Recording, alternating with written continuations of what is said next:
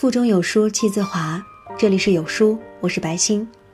今天要分享的文章是来自王耳朵先生的。你是不是在混日子？看这一点就够了。一起来听。请问你什么是对职场人的最高评价？除了有想法，另一个应该是没有混日子。最近“混日子”成为网络热词，许多人都在讨论这个话题。三六零创始人周鸿祎的一篇旧文也被翻了出来。文章说，在公司混日子的人，最终伤害的是自己。这个世界正在加速抛弃混日子的人，但是，到底什么样的状态算是混日子？我的答案是，如果总见到和自己差不多的人，就说明你在混日子。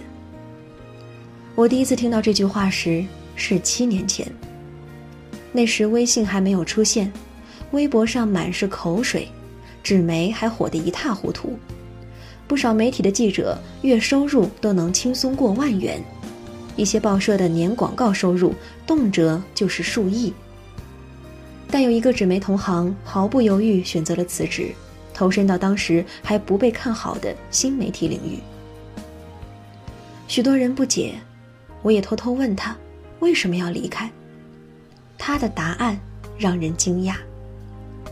他说：“虽然我是报社的资深记者，但每天做着同样的工作，见到的都是和自己一样的人。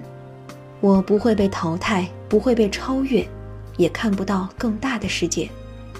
如果再这样待下去，就是在混日子了。”七年前我还是职场小白，不大明白这位前辈的回答。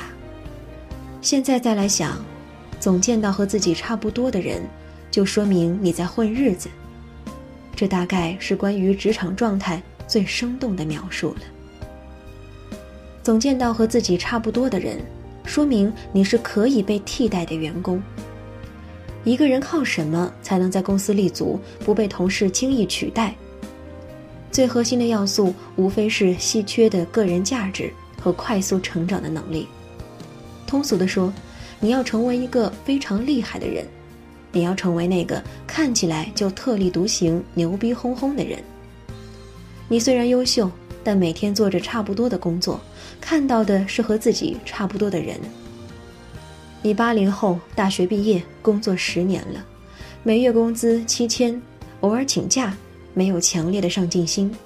你并不羞愧，因为你发现周围的人都是这样活着。你九零后来公司四年了，你没有一技之长，下班后热衷于聚会，你的不少同事也这样。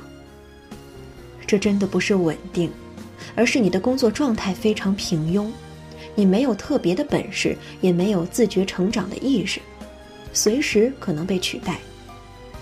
这不是混日子是什么？总见到和自己差不多的人，说明你在一个弱圈子里。有段话很戳心：一个三本学校里的学术大牛，一个普通银行里的普通职员，一个小城市里呼风唤雨的土豪，他们总是很容易沾沾自喜。为什么会是这样？因为在一个巴掌大的圈子里，他们看到的都是非常普通的人，所以轻易的就称王称霸与沾沾自喜。但如果把他们放到一个更大的世界里，他们的优越感就会迅速消失。一个公司，也就是一个圈子，日日相处的同事，也就是我们的强关系好友，总是见到和自己差不多的人，表明的其实是你所在的圈子非常弱，你的同事并没有比你优秀太多，他们难以激发起你奔跑和追赶的欲望。圈子决定着我们的格局和命运。你在没有危机感的圈子里，自然只能混日子。总见到和自己差不多的人，还表明你待在一个暮气沉沉的公司里。曾经采访过一个倒闭公司的员工，至今仍记忆深刻。他说，在公司关张的前一年里，自己每天见到的都是老样子的同事。他和你谈的，要么是不见起色的生活。要么是乏味的伴侣，要么是对公司前途的担忧。他们分享的没有关于未来的惊喜，也没有什么新鲜事情。一个成长期的公司有着严格的考核激励机制，有着良好的晋升发展空间，还有着员工成长的渠道与机会，有着奔头，员工每天自带激情与鸡血。相反，一个暮气沉沉的公司，配套机制不齐全，员工难免不思进取，得过且过。这是一个负循环，公司在混着员工的工作，员工在混着日子。也顺带着混了公司的前途。前几天和一位多年不见的老友聚了一下，才知道，半年前他已经辞去了小公司的副总，以三十四岁的高龄应聘成一家行业内顶尖企业的中级雇员。他周末还在复习英语，准备报考中山大学的硕士。他说，感觉自己的人生还可以再抢救一下，有些感慨。我们辛辛苦苦去工作，要么是为了赚钱，要么是为了实现理想。如果什么都没得到，却在混日子，那么太可惜了。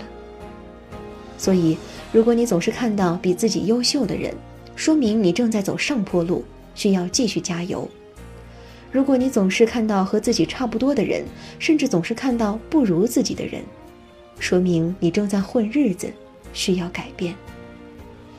能够混日子的人也有，但那是在职场早已打下江山的人，他们功成名就。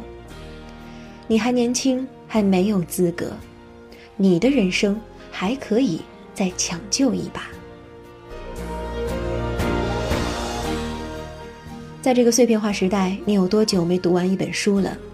长按扫描文末二维码，在有书公众号菜单免费领取有书独家引进外文畅销书四本附中文讲解。欢迎大家下载有书共读 App 收听领读。